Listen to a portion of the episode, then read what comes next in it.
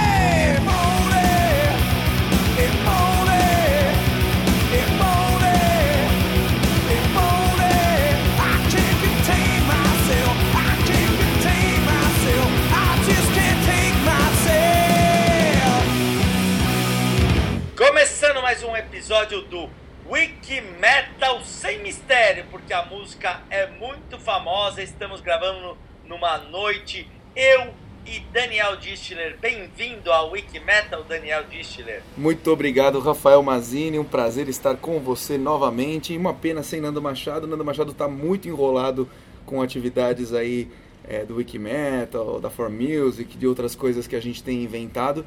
Então tá sobrando pouco tempo pro Nando. Pro, tem sobrado pro, eita, tem sobrado pouco tempo pro Nando estar tá aqui com a gente, mas é, ainda assim ele é, sempre mandando seus recados e está muito presente com a gente.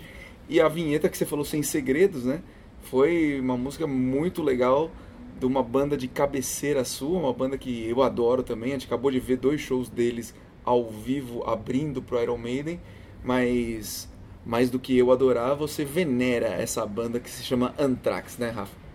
Exatamente, banda de 81, quando a gente começou realmente a entender sobre heavy metal, velho e bom anos 80, de Nova York, fundada por Scott Ian, um guitarrista lendário que até hoje é, é demais ele no palco, a gente viu, como você mesmo falou é, agora há pouco. Comecei com Only, que é a segunda música do, do disco Sounds of White Noise, e música que nada mais, nada menos, James Hetfield disse que gostaria de ter gravado. Gosta de Only? Você gostou da música? Muito boa escolha, uma das músicas mais legais é, da era é, John Bush, né? Que é, eu acho muito bom é, é, ele, ele no vocal. Eu adoro Belladonna e, e também gosto, gosto muito da, da era dele né, no, no vocal.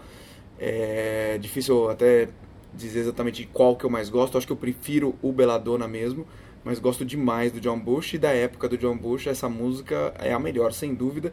Se eu não me engano, o, James, além de, de, dizer que ele queria ter escrito, ele ainda fez um comentário dizendo que essa é a música perfeita. Ele, ele acha que essa música, ela, a construção dela é perfeita. E... É isso mesmo. Ele poderia ter pedido, começado com muitas outras, como Indians, Medusa, I'm the Law. Bom, vou parar de falar para deixar você pedir alguma música e se sobrar eu peço outra. Agora, conversamos antes da gravação, estou estupefado com você em plena sexta-noite e não está embriagado. Você está o quê? Estupefado. Estupefado? É, uma coisa assim, tô fora, assim, não tô acreditando que você na sexta-noite não está embriagado. Ah, entendi. É, é que eu tenho desenvolvido, assim, uma capacidade muito boa de enganar as pessoas em relação ao meu estado. Entendi, entendi. Não consegue não. Eu sei bem. Você deve ter tomado pouco ou está esperando acabar o episódio. Mas vamos, é, vamos para essa banda, como você falou, de cabeceira minha. Realmente, nossa, como eu gostava nos anos 90. Eu acho que foi a banda que eu, que eu mais ouvi na vida. E olha que nos anos 90 começou com o Black Album do Metallica.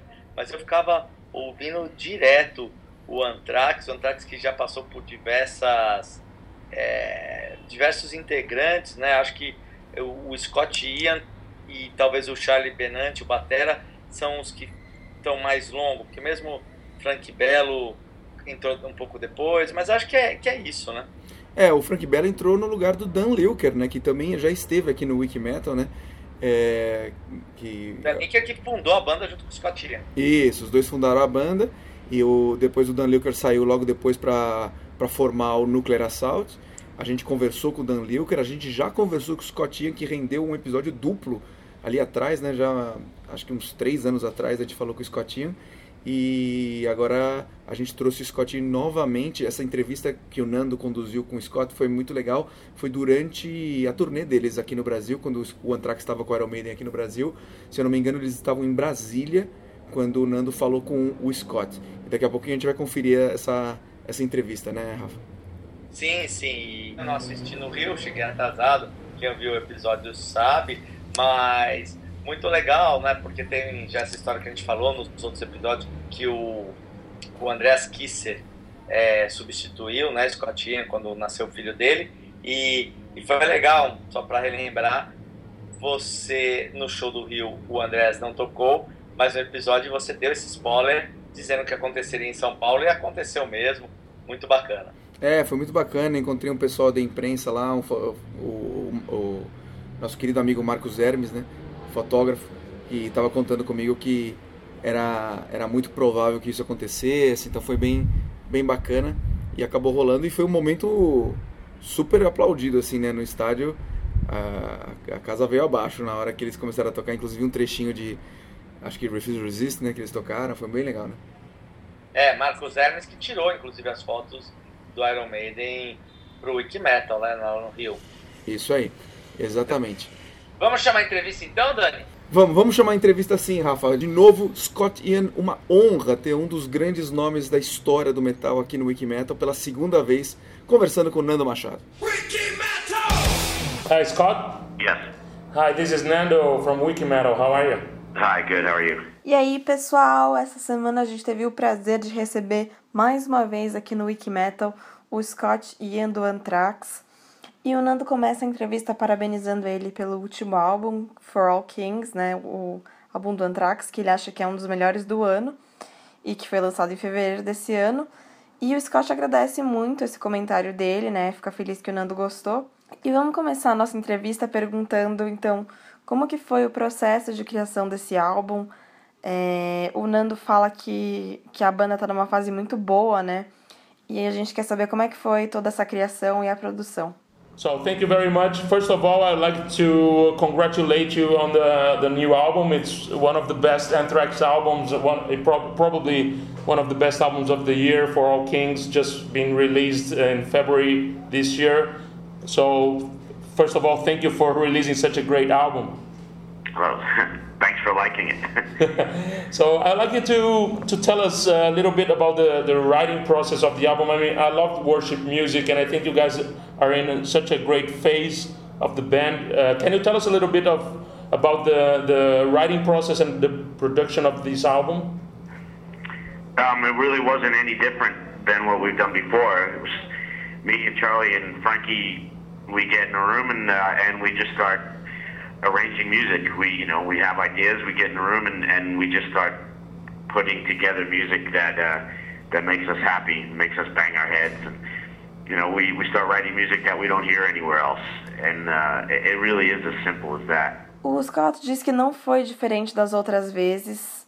É, ele, o Charlie e o Frank entram numa sala e começam a ter umas ideias e compor umas músicas que eles que deixam eles felizes, né? Que umas músicas que agradam eles que fazem eles headbanguearem sem parar, então seriam músicas que eles não ouvem em nenhum outro lugar, assim. E ele disse que é simples assim. E aí o Nando comenta que eles sempre tiveram um som bem único, né? Que é um thrash metal com um vocal meio melódico.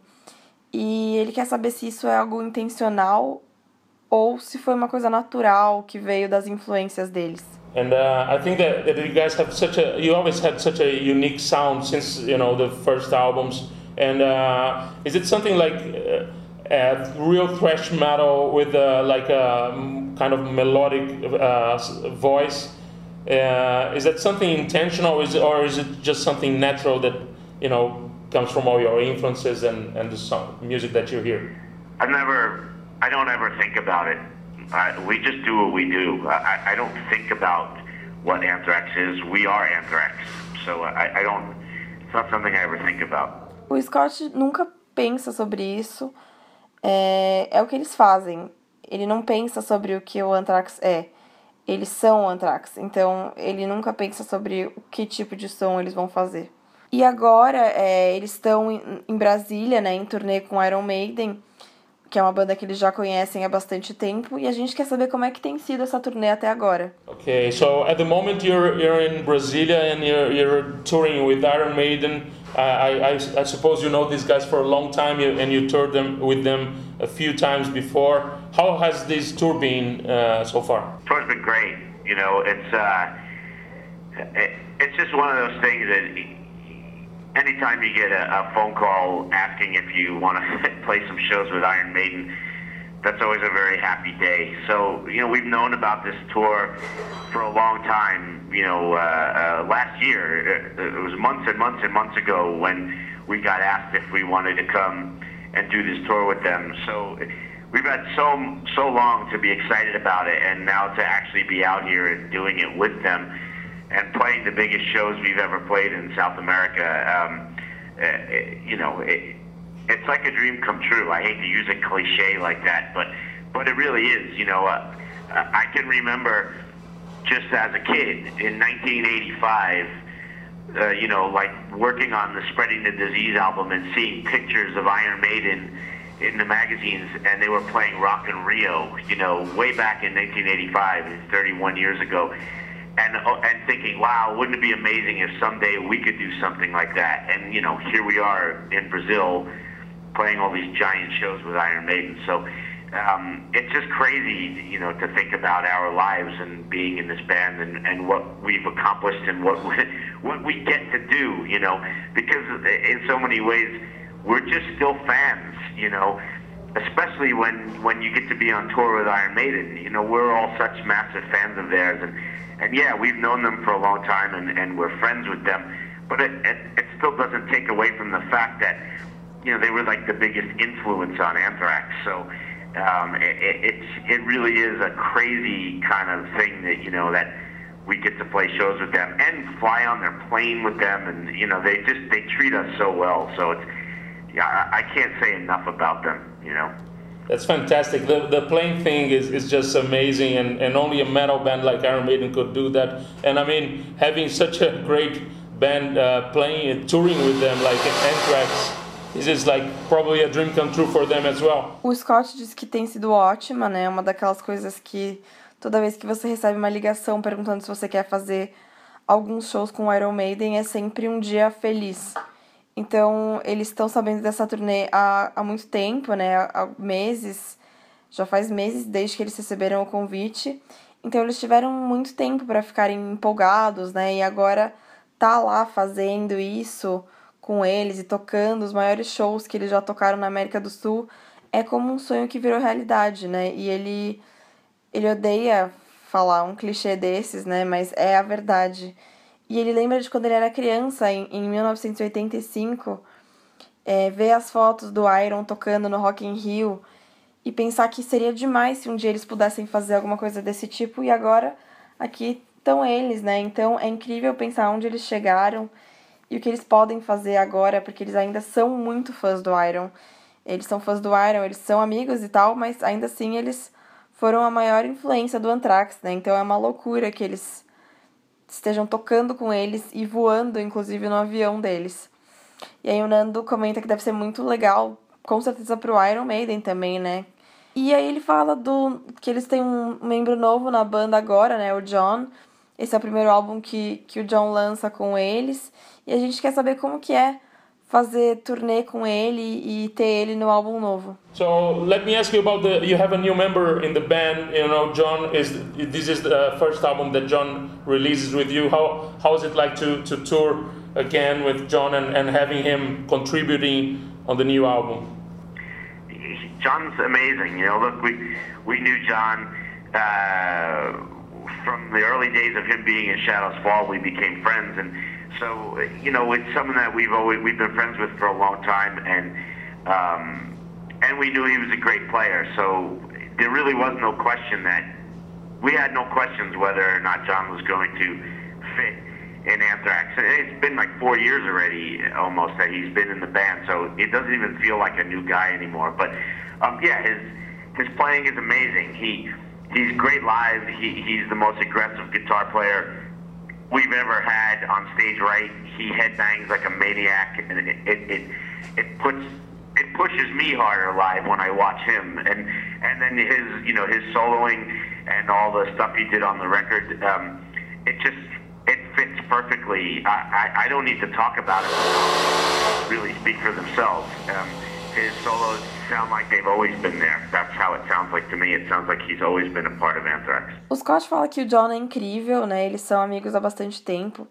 E é uma pessoa que eles já sabiam que era um ótimo músico, então não tinha dúvida que se ele ia se dar bem na banda. E já faz quatro anos que eles estão juntos, inclusive. Nem parece que ele é um cara novo mais, porque ele é incrível, né? Ele é um guitarrista. O, Scott fala que ele é o guitarrista mais agressivo que eles já tiveram, que ele é um doido e isso estimula o próprio Scott a, a querer tocar melhor, né? Ver o John tocando ao vivo é uma coisa que, que inspira o Scott. E parece que ele sempre fez parte do Anthrax.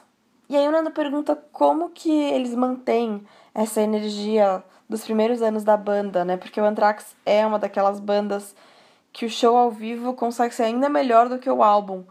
E ele pergunta se tem algum segredo para manter essa energia. How do you guys uh, keep the same energy from the you know from the first years? Like Anthrax is one of those bands that you go and see live, and it's even better than the album. I mean, it's amazing how how energetic the show is. Everybody's jumping and running around and headbanging. How do you keep this same energy? Is there any secret you can tell us?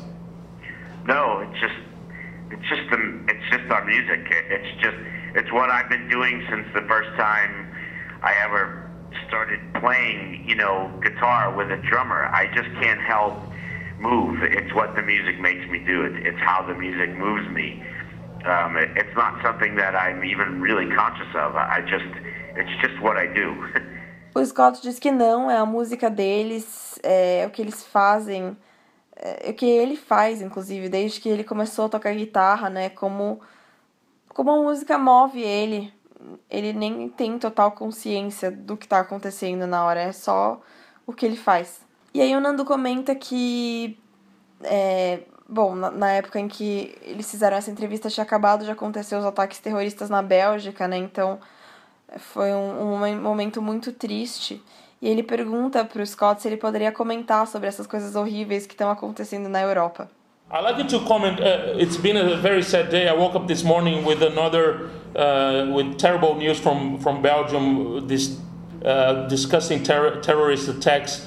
Uh, would you like to comment anything on that? Uh, you're you're a very intelligent guy, and you've always approached these uh, themes with very wisely. What what can you tell us about these disgusting things that have been happening in Europe?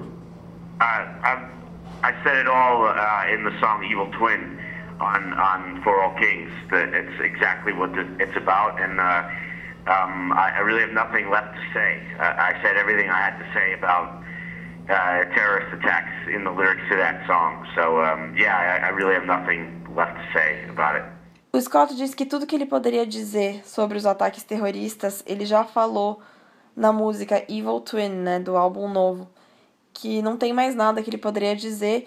Então, aproveitando isso que ele falou, vamos ouvir agora do Anthrax Evil Twin.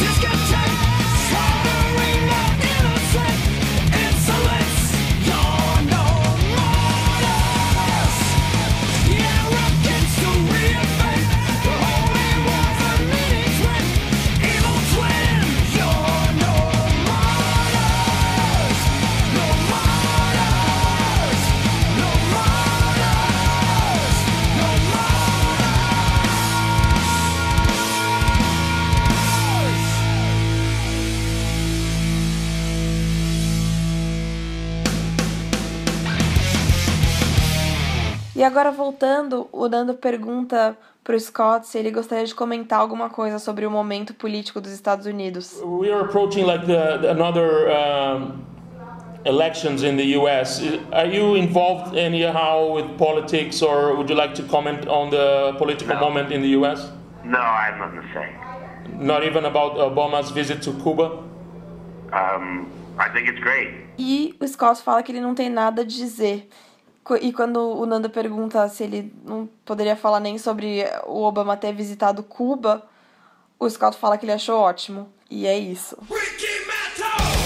Vamos interromper o Nando Machado e o Scott Ian para o Papo Pesado.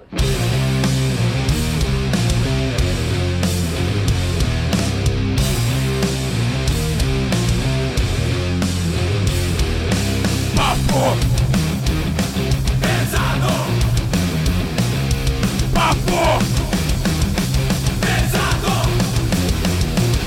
Começando o nosso papo pesado, acho que o, o destaque é, infelizmente, mais uma notícia triste, né? Essa semana, é, aliás, para quem está ouvindo o episódio agora na segunda-feira, isso já aconteceu já uns, né, uns sete dias, dez dias atrás, mas para a gente está muito recente o falecimento do Prince, né? Nesse dia que a gente está gravando aqui, inclusive ainda não está nem muito claro o que, que aconteceu, ele só foi encontrado assim, morto no, no- no seu próprio apartamento, super novo, 57 anos, e interessantíssima a repercussão no mundo do rock e do metal em relação a, a, a, a, a morte né, do, do, do Prince. Eu fiquei até surpreso com nomes como o Derek Green do Sepultura, dizendo que o Prince foi uma inspiração única para ele, e enfim, várias pessoas é, prestando tributos ao, ao, ao, Prince.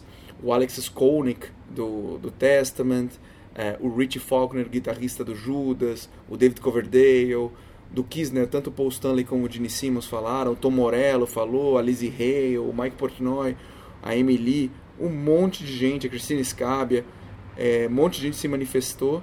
É, e é mais um, né? Tipo, esse ano tá, tá demais, hein, Rafa? Não sei É. se é uma tendência que só vai piorar porque tá todo mundo ficando velho mesmo, ou se é uma coincidência que 2016 está conglomerando. O Leme morreu no finalzinho de 2015, né? Mas é, dá, dá pra nesses últimos seis meses, né? é, além do Leme foi David Bowie, foi Keith, foi é, Prince, foi. Meu, o tanta baixista gente. do Eagle, né? Isso, tem um monte de gente. Então, é, gostaria que, que parasse isso, né? É, não, realmente é, é, é uma, uma, uma, uma loucura o Prince que, que além de uma voz única, com as suas guitarras, aquelas diferenciadas, era, era muito legais. ó. E acho que, sei lá, o, o- eu até vou contar uma história, eu não vou falar, depois eu falo sobre isso, eu vou contar a história primeiro. É, tem uma história boa com o Prince, que é o seguinte, quando era menino, menino mesmo, assim, é, tava começando a gostar de rock. Eu, eu lembro que eu tinha acabado de comprar os dois discos é, do, do Ozzy, né? O Blizzard of Ozzy e o, e o Diary of a Madman, né? E, e eu, eu era, sei lá, um patinho feio na escola, com o cabelo já crescendo tal. E teve amigo secreto do final do ano, eu tô falando isso, sei lá, em 84, assim. É, e, eu pedi um disco. Se todo mundo falar, o que quer ganhar? Eu pedi um disco do Deep Purple. Né? Eu falei, ah, eu queria um disco do Deep Purple. Aí eu falei, se quiser me alegrar, eu queria um que chama Made in Japan, porque era duplo. Claro, isso passava o valor que podia no amigo secreto, mas eu falei isso, né? Aí acho que me tirou foi uma menina que gostava de mim e que queria, porque queria me alegrar, né? E, e, e, e todo mundo falou: olha, estão dizendo que você vai ganhar o que você pediu, vai ser demais. Eu tava muito feliz, muito, né? E aí, quando me chamaram, ela me entregou o presente, todo mundo juntou em volta para ver eu abrindo e tal, e eu todo feliz, né? E que eu falei: vou ganhar o disco de Deep Purple. E ela tinha comprado o Purple Rain. Esse era o começo do projeto Noronha que Daniel Gentili criou. Mas ela confundiu, ela não entendia nada de rock, quis me agradar, acho que ela pediu alguma coisa é, Purple, Purple, e na época tava explodindo o Purple Rain, sei lá, e, e, e, e ela me deu esse disco. É engraçado essa história. Aí eu queria dizer que esse acho que é um dos discos mais vendidos da história, não é, Dani? É, eu nem, eu nem sei os números dele, mas sem, dúvida é um sucesso tremendo. E, e, no dia mesmo do falecimento do, do Prince, né, do, do, do, anúncio que ele foi encontrado morto, Corey Taylor abriu o show dele tocando justamente Purple Rain, uma versão acústica super bonita. Tá no nosso site também, convido o pessoal aí no wikimetal.com.br para conferir é, a, a, versão do, do Corey Taylor, né, vocalista do Slipknot, do, do Stone Sour, para quem não sabe, é, tocando, abrindo o show, fazendo uma, uma homenagem super bonita ao Prince com Purple Rain. E da sua história, o que me marcou mesmo é a sua frase que você, então, era um patinho feio, é isso? É, né, imagina, um colégio... Meu, se hoje em dia ainda é olhado muito estranho alguém de cabelo comprido, e olha que tá na moda e tal, esses coques aí, lenhador e tal, imagina lá atrás, assim, e, você meio moleque, sem vaidade nenhuma, não que eu tenha agora, mas aí o cabelo cresce meio torto e tal. Uhum. E só pra ser claro em que ano foi isso, eu tinha 13 anos, foi no Amigo Secreto de 1984, porque o disco saiu em junho, então foi em dezembro de, de 84 e não 83 como eu chutei. É, e aí eu tenho até hoje o vinil de Purple Rain confuso, né, que é na menina a cabeça de Purple acabou, Virando até porque Purple, a capa tá escrito Purple Rain em, em lilás, né, em uhum. cor púrpura, e, enfim. E tem uma moto, ele na moto. A pessoa se confundiu. Legal. E não, e eu, eu para mim ficou super claro a parte do feio, né? Isso não, não tive dúvidas. Eu, eu, eu, achei, o que me chamou a atenção foi o patinho. Entendi. Ah, foi isso. É. é. Fiquei, fiquei até um pouco estupefado. É, mais algum recado aqui no, no nosso querido Papo Pesado ou vamos direto para o Orgulho Nacional? Vamos para o Orgulho Nacional, que eu espero que esteja gravado até esse episódio. Senão a gente escuta eu falando e pedindo mais uma do Anthrax.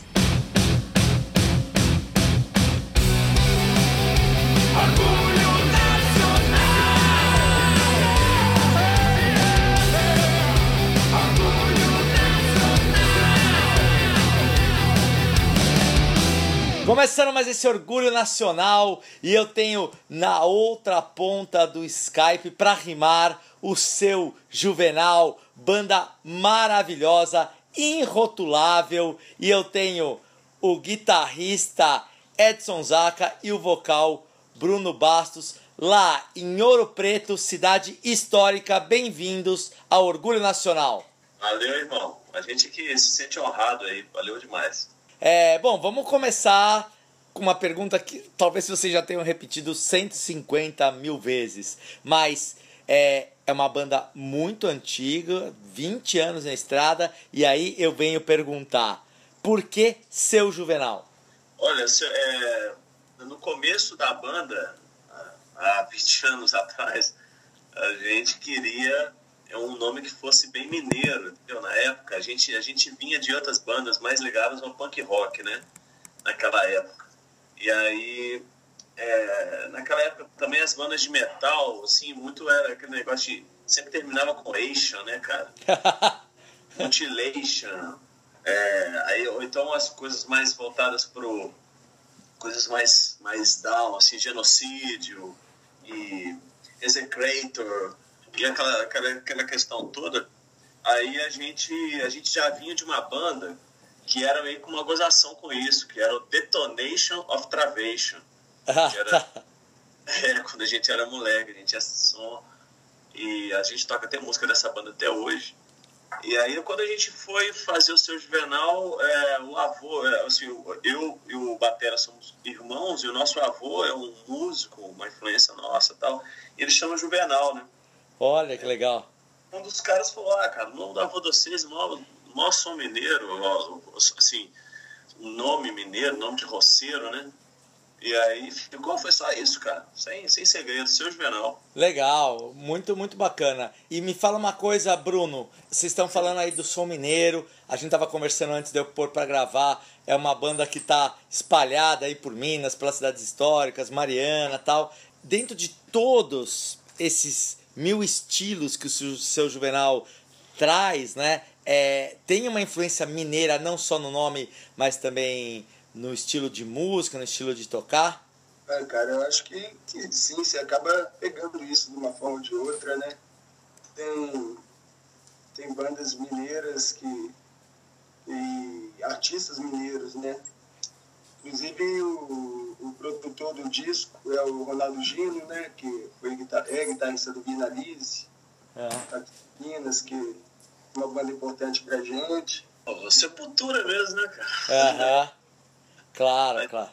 acaba que o Max, assim, e, e o Igor sempre foram uma referência pra gente, não, não, não tem jeito, sacou? A gente via, escutava há muitos anos atrás, assim, os primos mais velhos, e os caras escutando os vinis do, do, do, do, Sepultura e de todas as bandas do heavy metal mineiro, né? Então, de, de Sex Trash a, a, ao Sepultura mesmo, Sarcófago, é, toda, toda essa galera da- da- das antigas, querendo ou não, e acaba que até mesmo o Clube da Esquina também, Aham. é mais na temática de uma letra ou outra, um jeito de cantar aqui e ali e tal, mas a gente tem mais, assim, de Minas a gente tem mais influência mesmo, é do metal mineiro mesmo. Ah, muito bacana. É, bom, já que a galera pode entrar no, no site e baixar o disco inteiro, vamos dar pelo menos uma porta de entrada. Que música a gente pode ouvir do rock errado agora aqui no Orgulho Nacional no Que Metal? Olha, cara, até pelo nome Metal, que tá aqui no, tá no nome do seu site, meu irmão, eu acho que o, a, a música Um Dia de Fúria é um som bem influenciado aí pelo, pelo metal um pouco mais lento, né? Pelo Doom, pela, pelo, pelo Sabá, Legal. aí, o Stoner Rock e tal. Eu acho que ela, ela vale a pena. Um Dia de Fúria.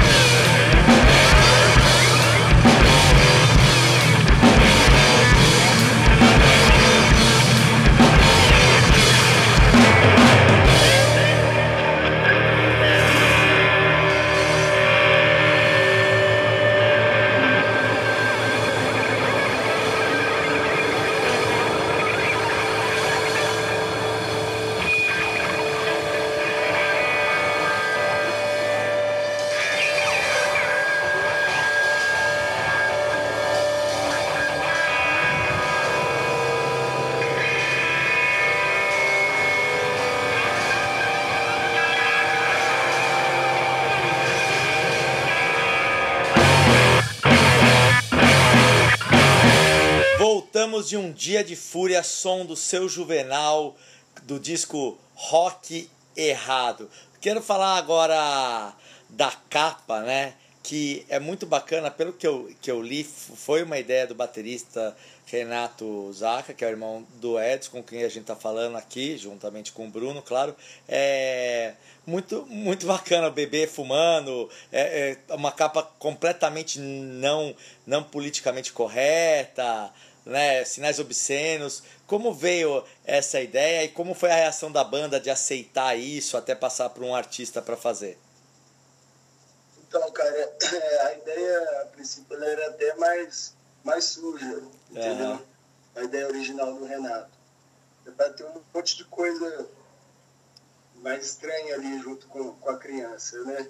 Mas é, a ideia era fugir do politicamente correto, provocar mesmo também uma, uma reação, né?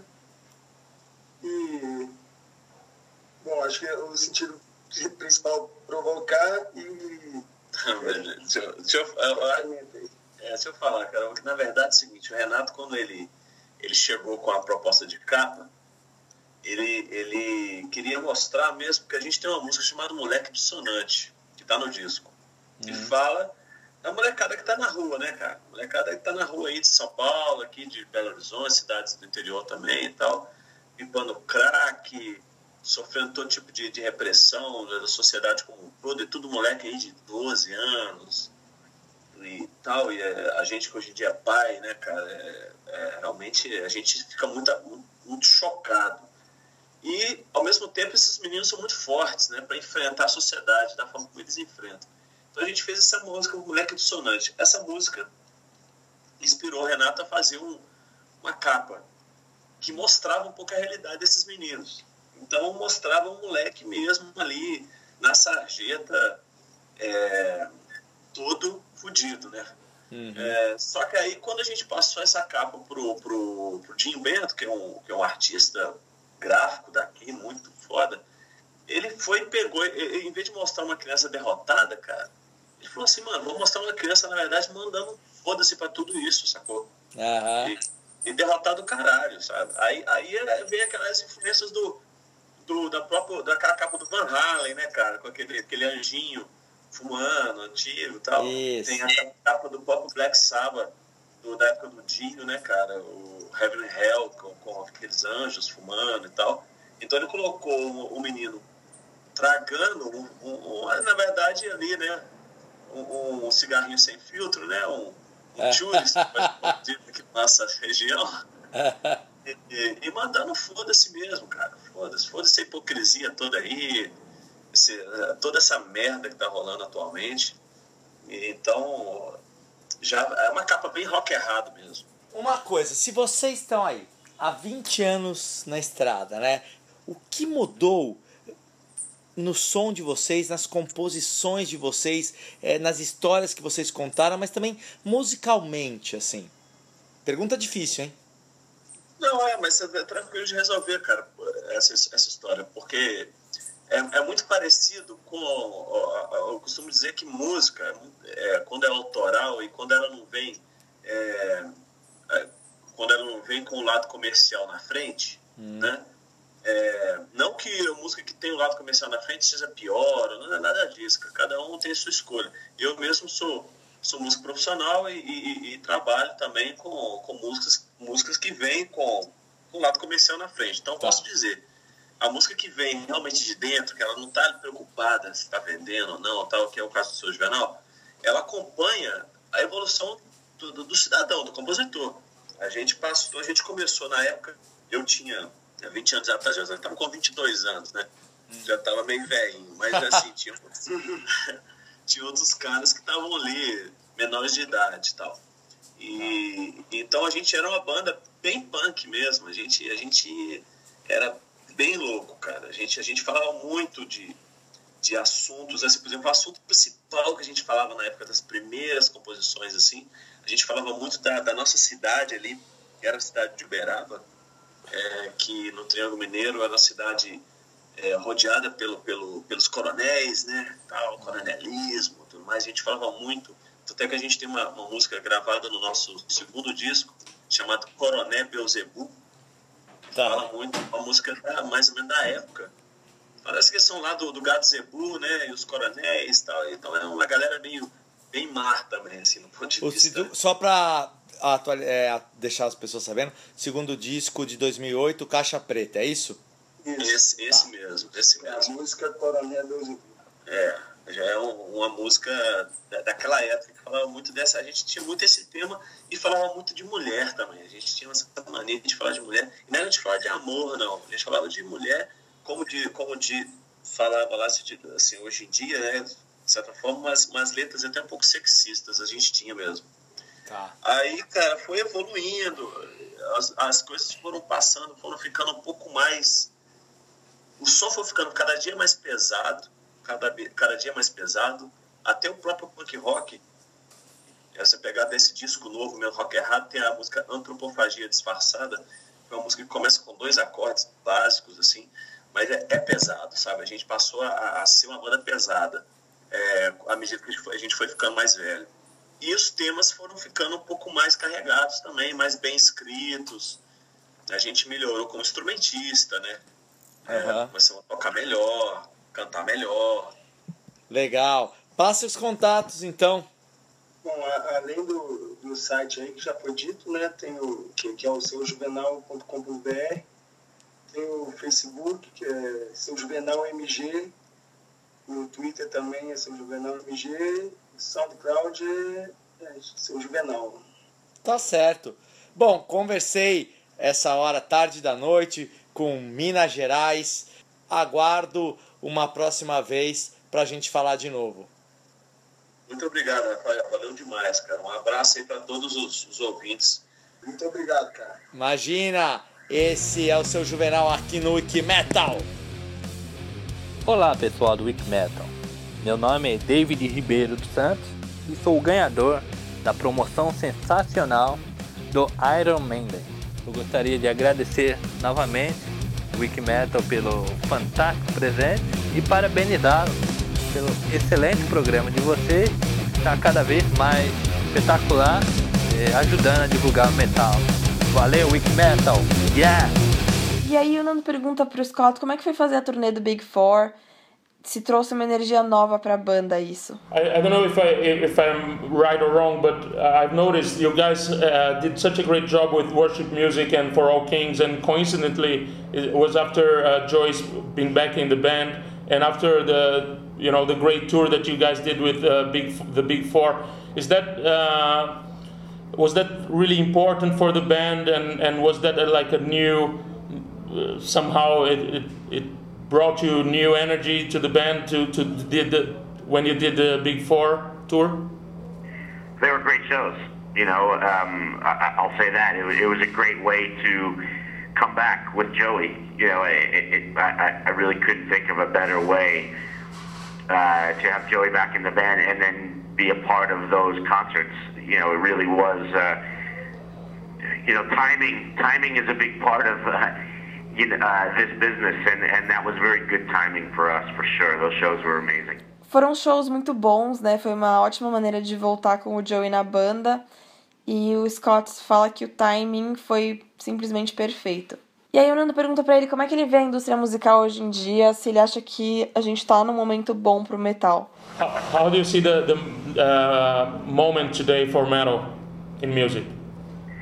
Um, I, I, I think it's very healthy. Obviously, uh, I see, uh, I see lots of people coming to shows, and I see people buying records, and and uh, you know, so from from my viewpoint, uh, it, it's very healthy.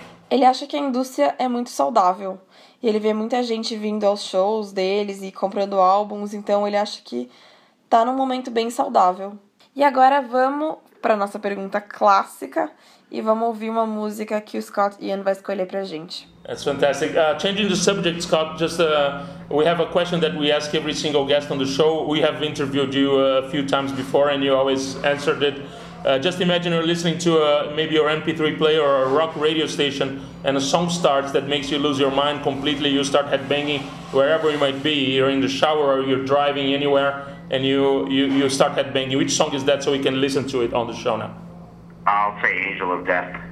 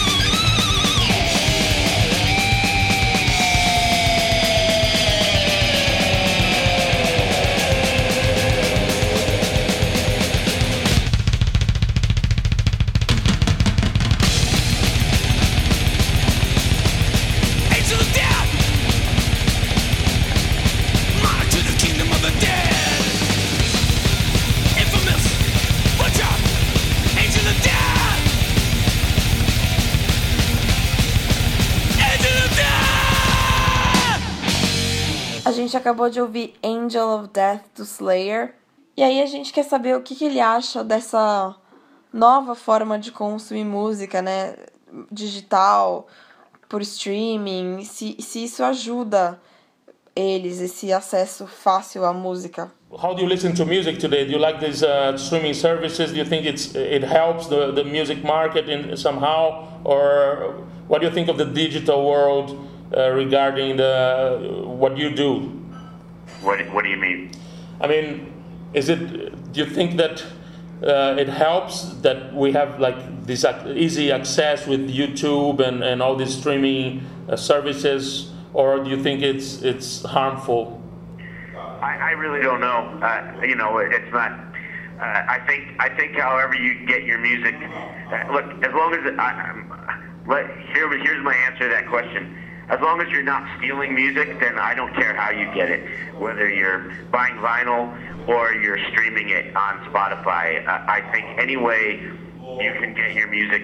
Uh, and I think if you're stealing it, then you're an asshole. That's that's all. O Scott diz que ele não sabe, na verdade, é... o que, que ele acha bem disso. Assim, ele, ele acha que desde que você não esteja roubando música, ele não se importa com a forma como você consegue música, se for, se, se for comprando vinis ou no Spotify. Mas o que ele diz é que se você rouba a música, você é um babaca. E aí o Nando agradece, a gente chega no fim da nossa entrevista e agradece muito todos esses anos de Anthrax, né, por essa atitude deles nas músicas e no palco. E agradece muito por tudo que eles fizeram pelo heavy metal e eles se viram no show em São Paulo. I'll, I'll, let you go now. I'd like to thank you once again for all these years. We've been following Anthrax since the Fistful of Metal in the early 80s, and it's one of my favorite bands personally. But I think you guys have such a great attitude towards you know the way you write the lyrics the way you, you perform on stage and it's a real great inspiration for all metal fans around the world cool thank you bye essa foi a entrevista do lendário Scott Ian pela segunda vez no Wikimetal. Muito legal, entrevista para Nando Machado, tradicional tradução da Maria Eugênia Portolano. Muito legal. É incrível, né? A gente tem um cara tão, tão famoso assim, porque passaram nomes importantes aqui, né, pelo, pela nossa tribuna do Wikimetal, como é, Tom Araya, é, Ian Gillan, Emily, dá pra falar mil nomes assim que ao longo de. Rudolf Schenker, né? A gente vai lembrando assim, é, muita gente famosa. Mas. Não sei, o Scott Ian é uma lenda, assim, pra mim, né? Eu, eu lembrar, né? Que nem você falou na década de 80, década de 90, eu ouvi aqueles discos, o Among the Living, o Spreading the Disease, eu ouvi tanto esses discos. E o cara que era o principal, né? O líder da banda, o principal responsável, o principal compositor, o cara que controla a banda no palco, é, é, dito ritmo. E, e realmente é, tem uma história no rock também, com a, com a, história do Anthrax meio que entrelaçada um pouco com Metallica. É, sabe que é, eu, eu, eu, li a, a biografia do Dave Mustaine e ele conta que foi justamente numa viagem que eles fizeram de ônibus da costa oeste, onde fica o Metallica, para a costa leste nos Estados Unidos, que de ônibus é longe pra caramba, assim, é, justamente para tocar. Eles ficaram hospedados na casa dos caras do Anthrax, lá em Nova York, para poder. Não lembro se era para tocar, acho que era pra, até para gravar ou para falar com. tentar contratos com a gravadora, alguma coisa assim ficaram hospedados lá na, na casa do pessoal do Anthrax. E foi nessa viagem que o, o, Lars e o James demitiram o Dave Mustaine. Ele voltou sozinho de ônibus é, de, depois disso. E foi no ônibus que ele recebeu um, um panfleto de um cara que subiu no meio do caminho que falava sobre o perigo da, de uma guerra nuclear e que falava sobre uma mega death. E daí ele teve o nome de criar a, a, a maior banda da história. Na cabeça dele, né? Do, do Mustaine. Ah, bom, ah, bom. É, isso. É, é, ele falou assim: eu vou criar agora a maior banda da história.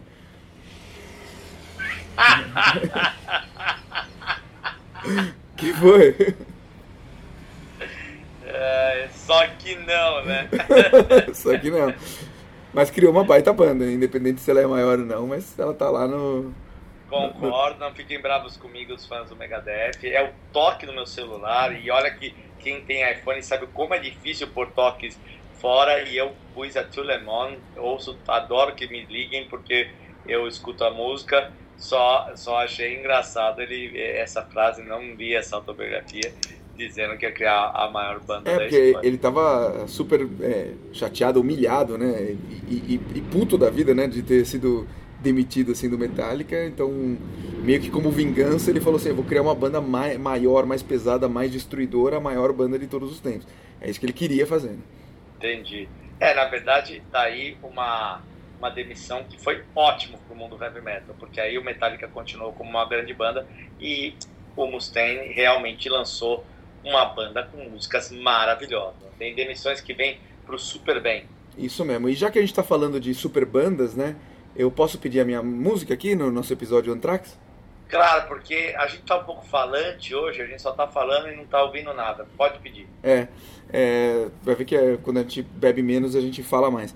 É, eu vou. A, a gente desviou um pouco do assunto para falar de Megadeth, de Metallica, mas é que tinha um link né, com, com a história do Anthrax lá, que eles ficaram hospedados lá na, na casa do Anthrax. Foi por isso que a gente entrou nesse assunto. Mas já que a gente está falando de mega bandas, as maiores bandas tal, e o episódio do Anthrax, eu vou pedir o Anthrax, me veio isso na cabeça agora. Vou pedir o Anthrax tocando uma música da maior banda de heavy metal de todos os tempos. Eu não sei, é- é- esse título cabe pro Iron Maiden, cabe pro Metallica, na cabeça do Mustaine cabe pro Megadeth, mas de fato acho que a banda que iniciou esse movimento que a gente cultua até hoje, mais de 40 anos atrás, fica, fica de bom tamanho esse título na- nas mãos né, do Black Sabbath, que agora também recentemente anunciou a turnê pelo Brasil, três shows em dezembro aqui no Brasil. Eh, já garanti meus ingressos, estarei lá dia 4 de dezembro no Morumbi, muito, muito legal. E vou pedir então o Anthrax tocando Black Sabbath, que você acha, Rafa? Posso? Pode sim, excelente, excelente escolha. Legal, eles, eles gravaram essa música naquele disco de tributo ao Ronnie James Dio, é, o tributo que se chama This Is Your Life, e a música é, foi gravada acho que em 2014, esse disco, e a música se chama Neon Nights, a música que abre o Heaven and Hell.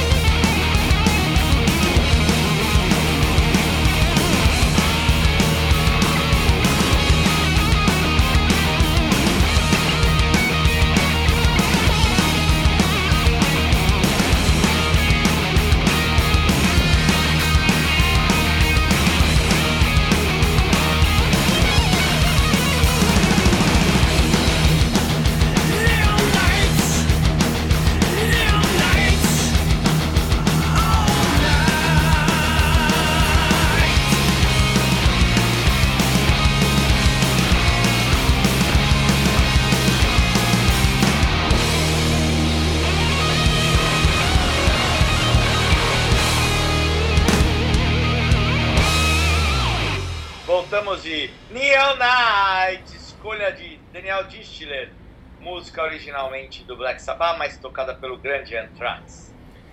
É isso aí.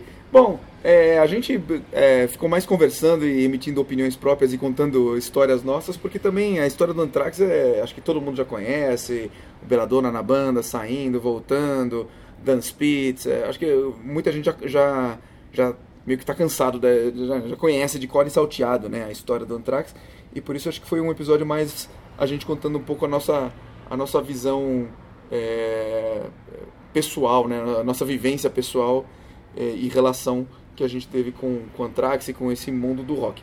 É, foi bacana, né? É isso pro nosso episódio, Rafa?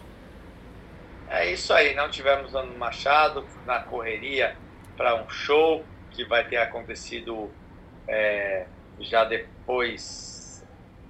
Agora é antes, mas quando o episódio for depois, Essa frase eu queria, eu queria que se pudesse a gente ouvir ela de novo. Essa frase que você acabou de falar. é um show que vai ter acontecido é, já depois. Agora é antes, mas quando o episódio for depois. Tá.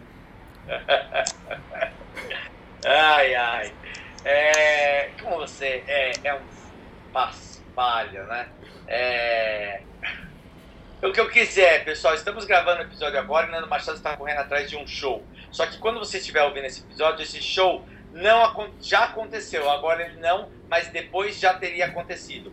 É, A explicação é clara e, e você é um palhaço. É isso, vamos encerrar. Põe o e vamos para o erro. que, que essa segunda explicação eu também gostaria de ouvir de novo. Não, o que eu ia falar é que nessa segunda explicação, até a metade foi bem, tava bem claro, né? O finalzinho se perdeu, né? Eu me perdi no final, mas todo mundo entende. Então tá sobrando pouco tempo pro Nando. Pro, tem sobrado pro. Eita. Conversamos antes da gravação. Estou estupefado com você em plena sexta-noite e não está embriagado. Você tá o quê? Estupefado. Estupefado? É uma coisa assim, tô fora, assim, não tô acreditando que você na sexta-noite não tá embriagado. Como bem você falou, eu não assisti dois shows, porque no do Rio, viu o episódio que eu não consegui. Que isso, você tá de carro? Eu não, mas espera que ter.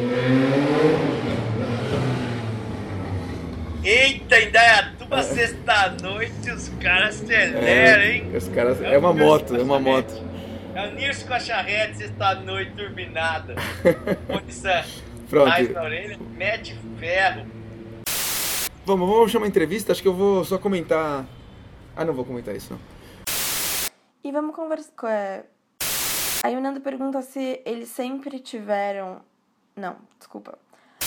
E aí o Nando fala que. Não. Voltando da nossa música, o Nando pergunta se o John. Oh, droga, desculpa. E no fundo, né, a gente ouve o aspirador de pó. É, estupefado é a palavra que eu quei. Você é, é, é realmente um palhaço. É uma pena, é uma pena realmente é, os nossos ouvintes é, só, só conhecerem Daniel Distler nos episódios, onde ele está todo comprometido, falando, e não pega o dia a dia de Daniel Distler, é, que, que, que faz coisas do tipo ah, me manda a música pelo, pelo e-mail, pelo Dropbox, pelo e-mail. Aí eu mando e ele fala, ó, não chegou. Aí eu pego, mando de novo e falo, e agora? Aí ele fala, não, e agora quando você chegar na sua casa, ou você põe no Dropbox, ou... Meu, fanfarraço. Essa história não teve a menor graça pra quem não sabe como foi. Né, Eu contei a história. Mas tudo bem. Fanfarraço.